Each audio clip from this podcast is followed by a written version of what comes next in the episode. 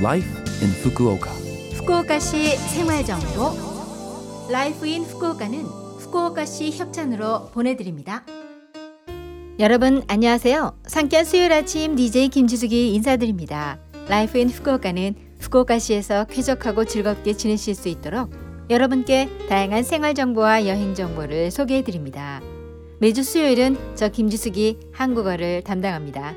자, 그럼 오늘도 짧은 시간이지만 저와 함께 즐거운 시간 보내시기 바랍니다.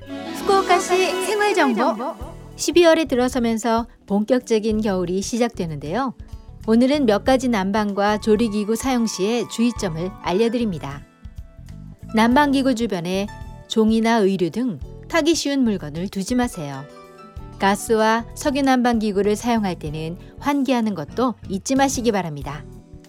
욕실이나 화장실 등에도 화재를 일으킬 우려가 있는 제품이 있습니다. 화장실에서는 온수 세정변기로 인한 화재 사고가 보고되고 있으니 주의하세요. 전원 플러그 주변에 먼지가 쌓이지 않게 정기적으로 청소하세요. 추운 겨울에는 전골 요리를 해 먹을 기회가 많은데 그때 사용하는 탁상용 가스레인지로 인한 사고도 발생합니다. 부탄가스가 올바르게 세팅된 상태에서 사용하세요. 부탄가스를 버리실 때는 통 안에 가스가 남은 채로 버리시면 안 됩니다. 화기가 없는 실외에서 지면에 천이나 종이를 깔고 그 위에 노즐을 대고 눌러 가스를 제거하세요.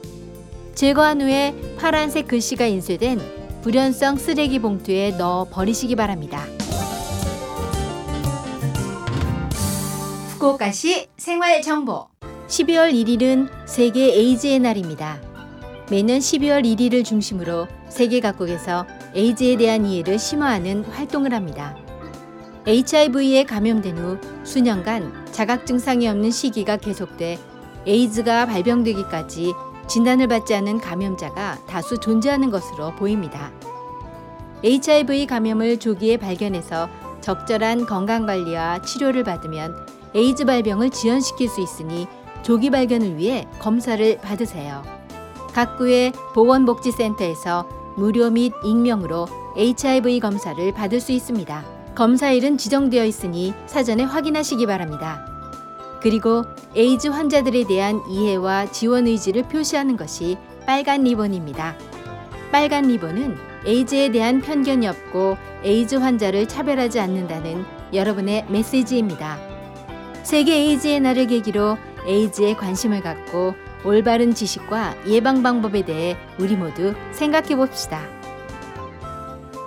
불법 투기는 산림이나 해안, 하천, 도로, 공원 등지에 대형 쓰레기나 가정용 쓰레기 등을 버리는 행위를 말합니다.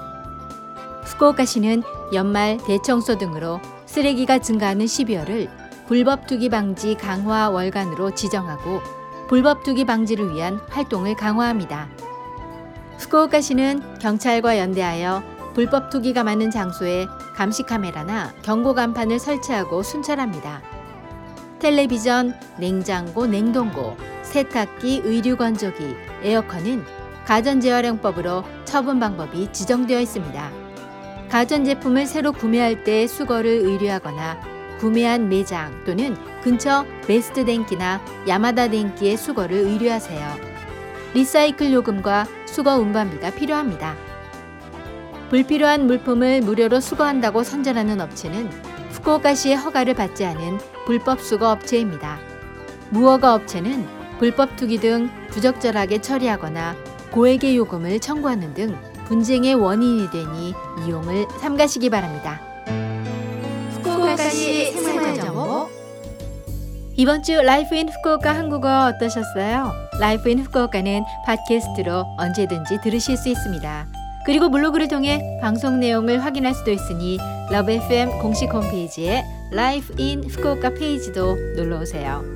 12월에 들어섰으니 본격적으로 크리스마스 노래를 들려드려야겠네요.